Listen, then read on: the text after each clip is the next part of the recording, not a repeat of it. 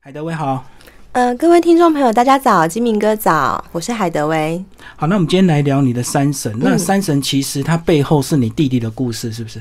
呃，应该说它的起源是因为我弟弟去当巡山员，所以我才对了这个题材感到兴趣。但事实上，后来我去做田野调查的时候，访问了很多巡山员的大哥，所以等于是这个故事是集结了很多人的经验。嗯，所以从它当影子，然后最后去实地实际田野调查就对了。对，嗯嗯，先讲一下你弟弟好了，为什么他会热爱巡山员这样的一个工作？因为他是一个非常危险、薪水又低，然后又很辛苦的工作，对不对？对对，那我弟弟他其实是森林系毕业的，所以他本来就很喜欢往郊外跑。然后他呃，其实一毕业之后，并没有马上去投入森林相关的工作，而是陆续去做一些别的，就是跟森林比较没有关系的事情。对，那大概到三十岁的时候，他回去念硕士。那念完硕士之后呢，在朋友的推荐下，觉得好像可以去南投的台大实验林试试看，嗯所以他就去面试了。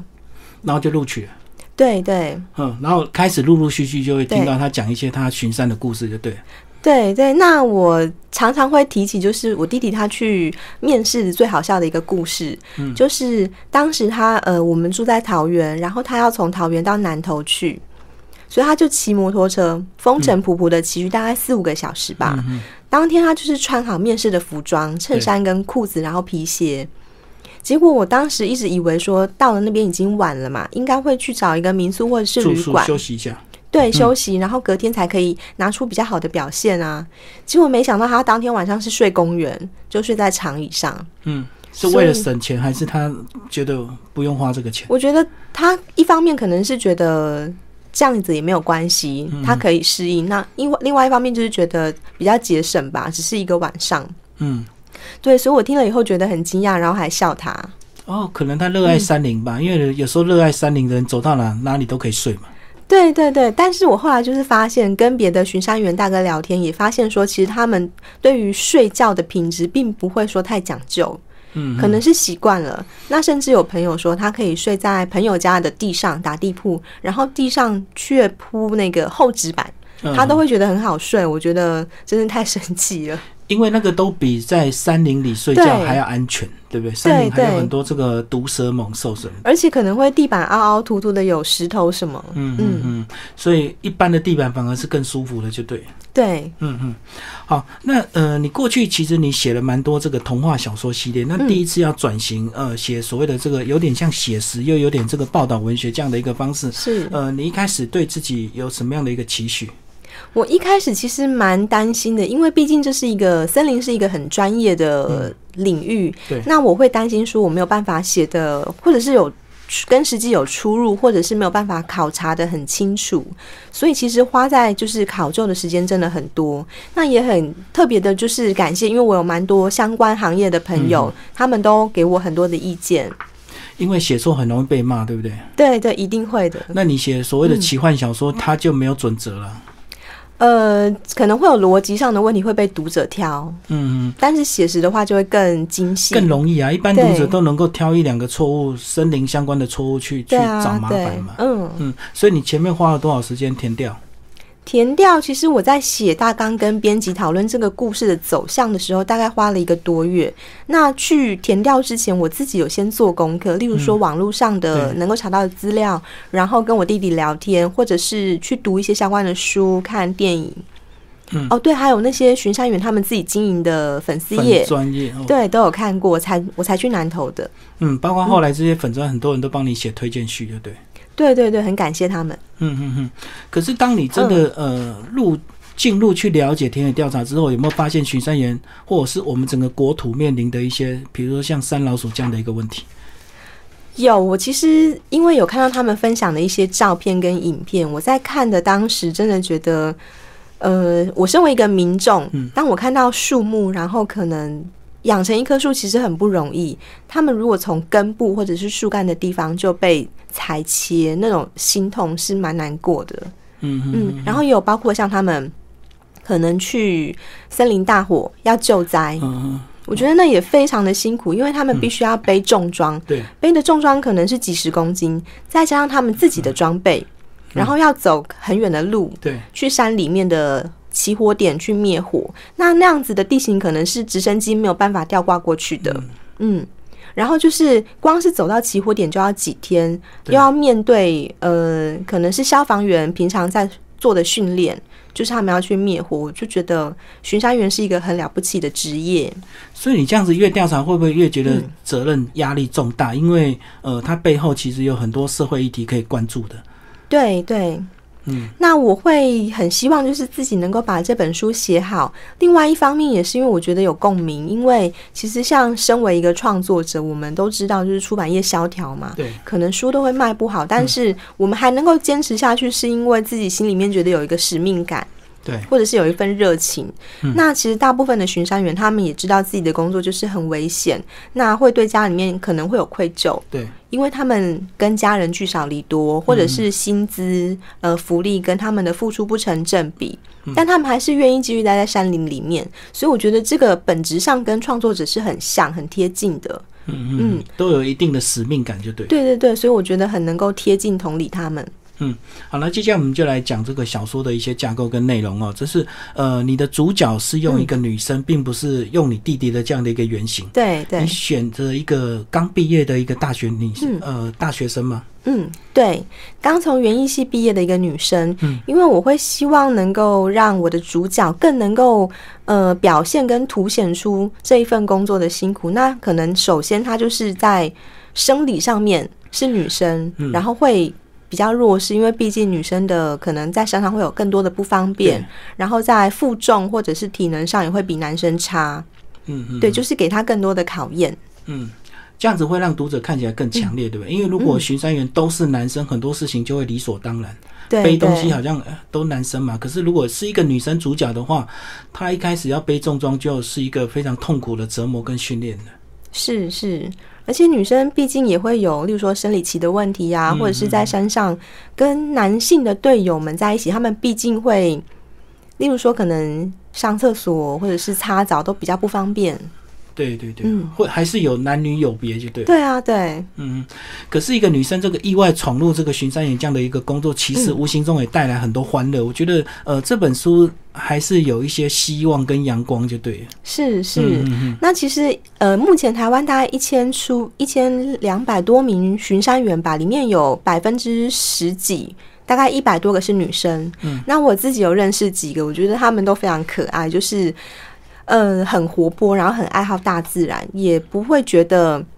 自己有女性的包袱。嗯嗯，嗯，然后自然久了就不像女生就对了。 要看人。 因为在山上有时候化妆是很多余啊，甚至还哦对会造成意外的危险，对不对？对对所以对，他们久了就很自然就变成男生，有一些是大拉拉的个性啦，对，嗯，嗯很可。嗯爱。故事的一个呃开始也是这个女生她到一个水里工作站，所以水里嗯也是你弟弟本来的一个工作站嘛。呃，我弟弟本来在南投的水里，但他隶属于台大实验林。嗯嗯，那水里工作站是另外一个系统，对，对，所以他们其实是不同分支的。嗯嗯嗯，嗯巡山员他一定是一个团体，所以你也说化了一些角色，对不对？对对，嗯那我特别就是有放一些原住民的角色，因为其实巡山员里面原住民的例应该占蛮比。高的，哦对，还蛮多的耶。嗯然后他们又可能是因为天生的优势吧，他们对于在山林这种这样的环境比较习惯，嗯所以在叛徒或者是求生都比较，嗯，有可能有经验的传承也蛮厉害的。而且我相信体嗯能一定有差了，哦。哦，真的对，嗯嗯，因为毕竟有时候长时间，呃，要到一个定点去做调查，有时候走不是几个小时，是几天几夜，对不对？对对，尤其是他们可能是做深山特遣的时候，嗯然后会必须要是拉长时间，可能四五天，甚至到呃九天十天都有。那在那样子的情物里面，他们是走在没有路的山里面，嗯然后又要背重物。其实我自己有试过，就是背十公斤，我可能跨出一两步都有困难。那他们还要背可能三四十公斤的东西，在很崎岖的道路上面，例如说要跨很大的步，嗯，或者是要从比较藤蔓多的地方钻过去或者，是摊崩的地方。对对对，那其实真的是很危险。所以他们背的应该有一些是调查的工具，有一些是他有们自己的日常用品，或者是住对宿，或者是食物这样子嘛。对对对，也有水，嗯嗯嗯，所以自然就会就会这么重。对，非常重，而且光是想象他们经过那种那种比较土石松动的地方，那真的是一个很危险的状况。嗯嗯。嗯，然后里里面呢，呃，时间也涉及了很多事件，对不对？嗯对对，让这个故事更有可看性。那这个事件其实也是、呃，他们真实常常会碰到的，对不对？经常嗯对。呃，光是虎头风遮被风遮，大概就是每个人都会有经历过的经验。那个是不是大概嗯秋天的时候啊？秋天虎头风是最凶，没有错，嗯，但平常也有可能有。是。嗯，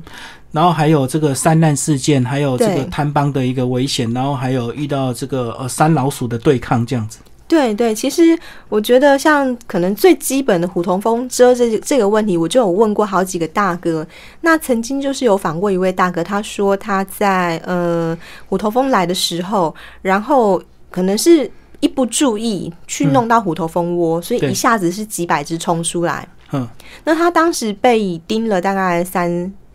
大概十个十个左右的包，嗯之后马上就有反应了。嗯，所以最后要靠他的同事赶快把他带离，就是带离那个现场，然后带下山，送去医院急急救。嗯那因为他本身是原住民，所以当他太太赶到医院的时候啊，医生还说，可能原住民体质比较好吧，要是一般人可能就过去了。嗯那嗯光是听到这样，都会觉得蛮替他们难过的。嗯嗯嗯。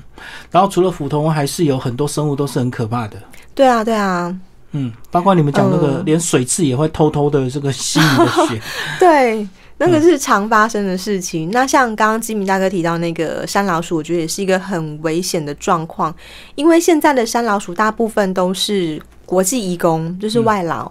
那他们可能是因为被呃利益对，利益的原因去诱惑，甚至他们是逃跑移工啊了，那他们在对台湾也对找不到什么好工作，所以他就对会被这个犯罪集团吸收。对对，嗯那其实这个很难追查，因为就是上上游的老板他们都是给这些移工是没有门号的手机，对，就所以是其王实八很鸡，难追查。专门来犯罪用的。对，而且他们在山上的时候，为了可能是体力或者是勇气吧，他们其实是会嗑药的。嗯嗯。所以我们的巡山员面对这种嗑药的山老鼠的时候，是很危险的状况，哦，他会有一些疯狂的举动，就对了。就是不是在理智嗯思考。例如说，他可能会跳悬崖，或者是冲过来。所以他们为了这个、嗯呃，能够扛更多的重物，他们会对适当的去吃一些刺激的药，就对。那对，想必他们应该就是论斤计酬嘛，哦，扛多重，然后就嗯给多对少对报酬这对，样。是是。然后另外一个方面就是武器的部分，因为其实巡山员他们并没有执法圈，对，所以他们身上是没有佩戴武器，只有木棍，嗯、还有砍刀，嗯，然后辣椒水。嗯嗯，可是山老鼠它可能会有土制猎枪，对，对，那就是在武器方面其实是不对等的状态。嗯，嗯嗯，所以他只能看到之后通报，然后要等森林警察来，对，或者是采证。嗯嗯，所以这样子就会错过很多先机，对不对？但是直嗯接行动又、又很危险，所以变成说他们必须要很两拟难定计划，要埋伏，嗯嗯，嗯，对，跟森林警察一起抓。嗯嗯，然后你把整个故事的时间并没有拉很长，就一年的时对间。，对对对嗯，然后就发生这么多事情，对然后很巧妙的里面埋了一些同事之间的友谊，甚至有点嗯爱情的成分。是是。我觉得，呃，我其实实际上参与他们的生活，觉得他们之间那种同袍情谊是很感动的，因为对他们来讲。工作站就像是一个家，因为他们在那边的时间真的很长，嗯然后平常就是面对很多出生入死的状况，所以必须要真的像家人一样相互扶持。嗯，那日久生情的这种比例多吗？巡山员嫁给巡山员，应 呃，该蛮高的吧。同行的应该是也是也是有有一定的比例，对对啊，因为相处时间太长了嘛，对对对，但是有蛮多家庭破碎的、啊，因为他们就没有时跟间本来顾及。的呃老婆或小孩就没有办法接触，就对。啊，嗯，嗯嗯，然后你里面埋了一个梗啊，就是大学生的夏令营，然后有个状况，其实这个也是社社会新闻常常看到，很多年轻人对带个矿泉水，他就直接要去爬山，或者是这两个小情侣就跑去了，结果就发生很多呃不幸的山难这样。对对，其实像近几年，就是爬山是一个越来越热门的活动，对，但我觉得就是可能是自己功课没有做好，或者是太掉以轻掉以轻心了，所以很多人上山的时候是没有做好准备的，或者是没有考量到自身的能力。嗯嗯嗯，，那这样就会造成一些问题或者是危险的状况，反而是增加社会的成本以及巡山员的辛苦。因为像前一阵子新冠肺炎嘛，嗯那不是台湾人都想说，那我就去郊外，然后这样子就是呼吸空新鲜空旷气对了，人也不用戴少口罩，对，那一阵子就发生很多状况，然后让巡山员疲于奔命。所以巡山员有时候就近，他们还是要对扮演做这这个搜救员的一个工作，对不对？对啊，因对为啊，他们可能嗯就就在他工作站附近发生的事情，他不得不救援。对他一定要去。对，嗯嗯嗯。所以这也是我们社会的一个很普遍的一个问题哦，就是嗯呃，山离我们太近，所以大家太容易去爬山，可是都没有相关的一个安全常识或设备，这样。呃，对，其实就是真的是，嗯，我们必须要从日常生活中推广，然后教育啦，不然的话真的会有很多的问题。因为其实这一两年不是有很多那种，甚至是爬黑山，就是他自己没有登记，对对然后对或者是自己一个人去爬山，嗯摸黑上山，自己一个人去，对，这样都很危险。那他们可能觉得自己可以，嗯，对，但是事实上就是不仅让家人担心，然后也会让很多的相关的单位必须要，毕竟一个人失踪可能是上呃，可能要到上百个人去救援动员他搜，寻，对啊，对啊嗯，甚至还要出动直升机这样子。里面还对讲出这个直升机一趟的油费是四十万，这也是天调对出来的。对啊，嗯其实真的是很高的费用，其实海德威写这本书嗯啊，里面的爱情只有若有似无一点 点，并不是主要的，但是里面埋的更重要的是所谓的亲情的部分。女对主角追随了她爸爸的一个脚步，为什么你会想要把呃这样的一个职业传承的一个关系写进来？呃，其实因为我自己看，就是觉得。巡山员没有办法陪伴家人，是一个很普遍的状况。那我曾经有听到，就是有一位大哥，他觉得很感慨，因为自己父母年事已高，嗯但他没有办法陪在病床旁边，嗯，然后他有时候就会觉得说，那我守着这一份工作，然后在山里面，薪水又这么低，嗯嗯这样子值得吗？嗯，因为父母已经年华老去对，，对，所以我就觉得说，那身为子女一定也会觉得很惋惜，因为对自己的家人长父母长辈常常不在家，是在他童年里面缺席的。嗯嗯嗯对，这些现况。这么明显，然后我们国家没有办法改善，到底是哪哪些问题？嗯然后他薪水其实都不到三万块，资深的才会勉强到三万多。为什么会这个体制为什么没有办法？嗯，这其实分成两个部分讲吧。第一个是薪资福利的问题。嗯自从我们目前的林局长上任之后，其实一直有在调整，然后为嗯他们做争取。像从今年七月一号开始，他们就有调薪了。嗯嗯，，对，那蛮替他们高兴的。是而且，呃，目前林务局就是他们的推广的方向，其实越来越亲民，嗯哼不管是风格也好，或者是很多的活动，对，对，其实我觉得是进步很多的。嗯那另外一个方面，我觉得就是人才断层的问题。嗯，因为年轻人不想，对年轻人不会想要承接啊，但是这个工作又是非常需要经验的传承。嗯嗯，所以很多老的慢慢凋零之后，就会呃，我们的森林就越来越没有人守护，就对了。这恐怕是目前面临的一个状况，那需要去做改变。嗯，嗯，好，那当你这个呃整个故事到一个段落之后，你一直到发行之前，你有没有再去做一些修正？呃，其实这个书的初稿完成之后，我有请就是林业相关的朋友帮忙先看过，对对对，那就是挑出一些小问题吧，我们赶快把它做修正。哦，所以你修正的都是一些对知识性的东西，就对了，对，比较多跟故嗯事情节比较不相关。呃，情节的部分就是跟编辑讨论，那编辑会有给一些建议，就是让这本书可以更有可看性。哦，对嗯对，其实里面还写入蛮多专业知识，包括、呃台湾山海拔高度不同的林相，对不对？对，包括对台湾云山呐、什么造林这些各方面。对啊，对啊，那其实这个部分也是我当时在撰写的时候最担心的，因为可能，呃，当我走到一怕个写地错方，，对不对？对对对，面羊跟背羊它的植物会不一样，嗯所以这都要考究的很清楚。不过还好，这个出来之后，真的就是受到很大的回响，对不对？因为确实，嗯，对、呃，关于山的这个巡山员是第一部关于他们的小说，对，这是台湾的第一本跟呃以巡山员为主角的小说。那其实，在书出版之后，有听到蛮多朋友跟我说，很贴近他们现实上面的生活经验。嗯嗯，好像就是里面的故事情节都发生在他身上过。嗯那我听了也蛮开心的。我们来讲讲你这个、嗯呃，协助你的一些相关的这个同业好不好？包括是帮你写推荐的这些朋友，嗯，是来帮我们介绍他们。我一路上都遇到蛮多贵人的，欸因为嗯除了我弟弟是第第一一个个贵人，因为他对开启你这个对，而且我记得那时候我就是因为什 么都不懂，所以我就一直去烦他，拿各式各样奇怪的问题问他他。会不会觉得你很烦啊？问问到很 多可能习惯了吧？无厘头的问题这样。对啊，习惯了。嗯，然后再来就是我另外一个朋友，因为我有一个朋友在之前在林务局工作，然后我们是二十年交情的好朋友，所以他就是帮我引荐林务局的保龄科。嗯保龄科就是专门跟巡山员的业务有关系的。嗯嗯对，那当时就是保龄科的科长跟另外一位朋友帮我引荐到，因为我当时说我要去南投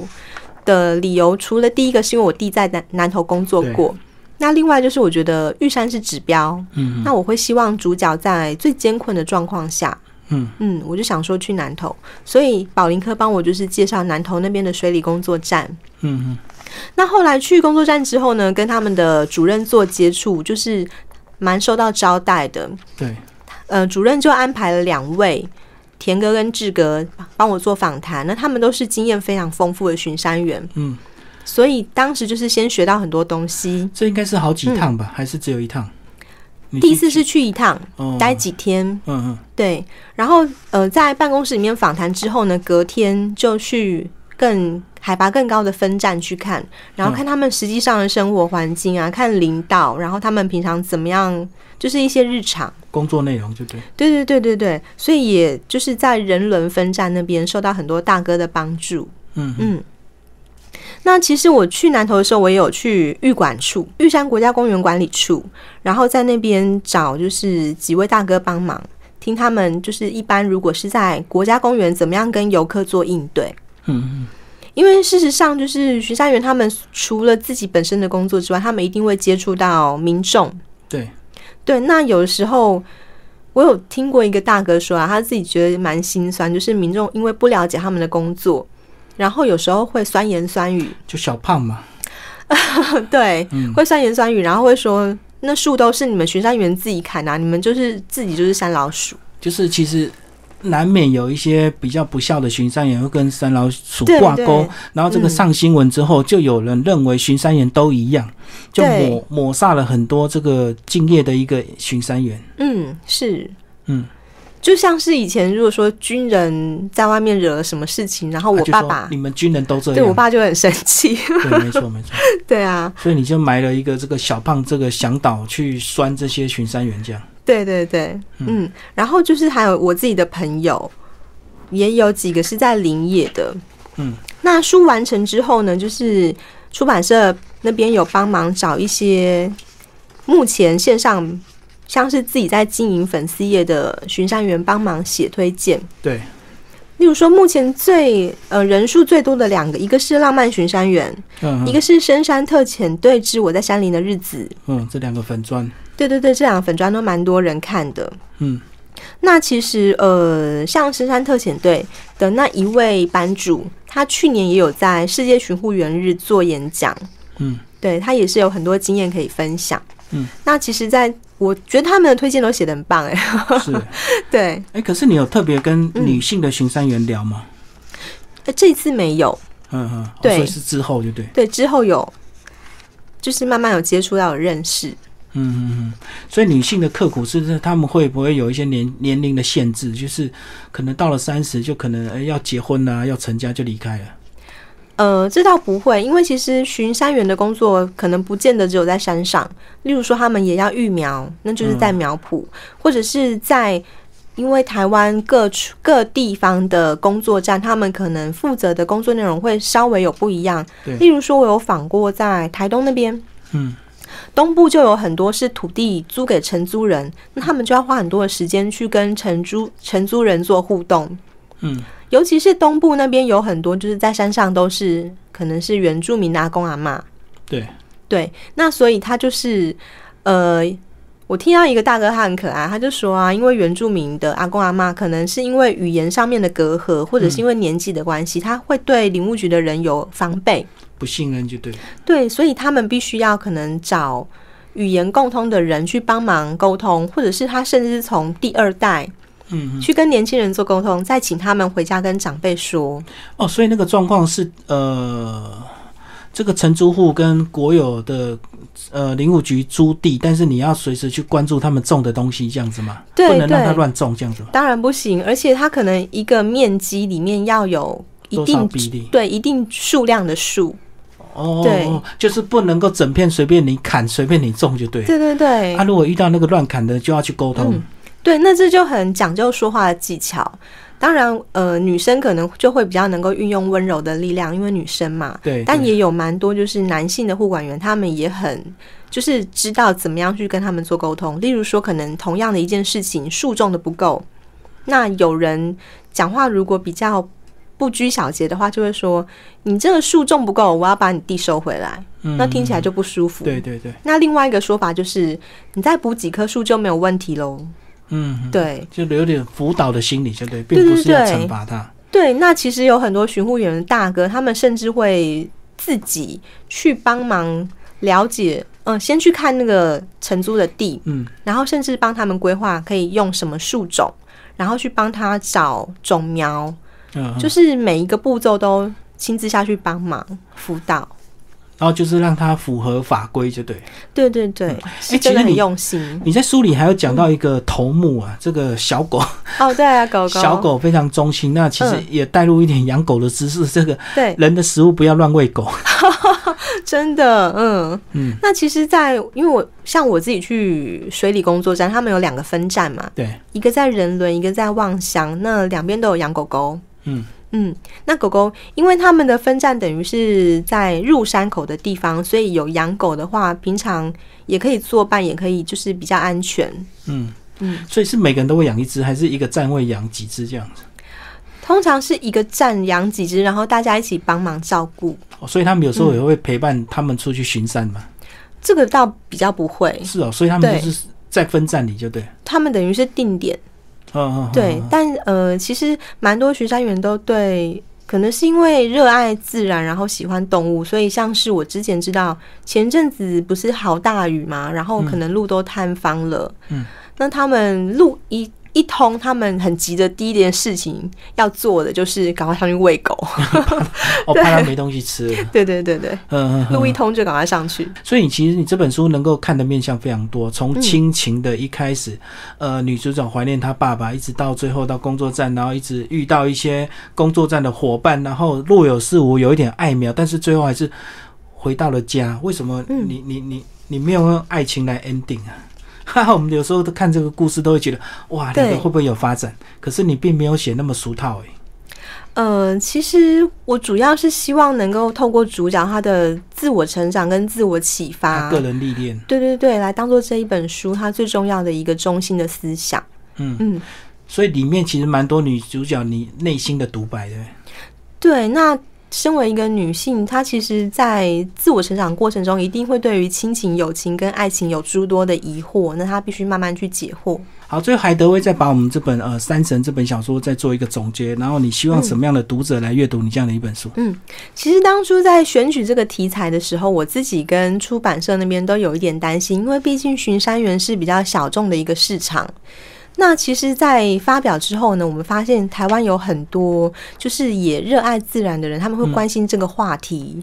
对，所以其实呃，我相信有更多人会关注这个故事。嗯，那我自己是希望就是可能会透过。其实我们当然都很希望这个故事能够有可能会翻拍成电视剧的一个可能性，嗯因为透过各种不同多元的方式，能够接触更多的民众嘛，对，所以我希望就是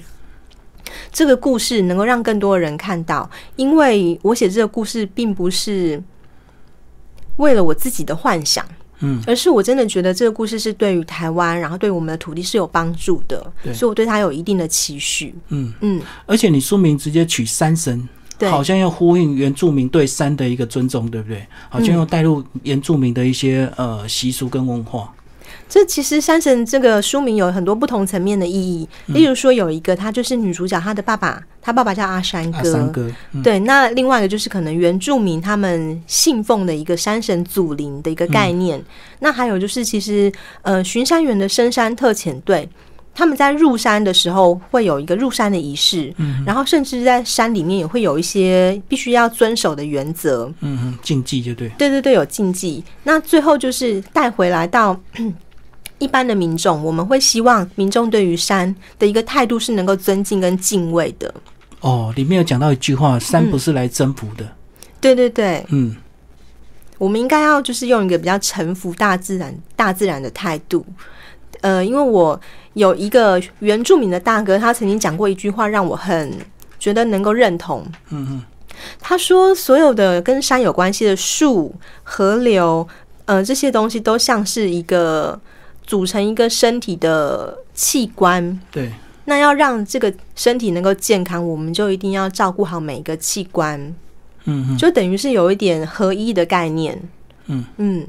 就跟我们环境的永续一样嘛。你对对山我们对把它保护好之后，自然对整个生态的环境都会有帮助，那对无形中也会帮助到人类。是是，嗯好，今天非常谢谢海德为大家介绍山神，然后这本书静文学出版。嗯谢谢。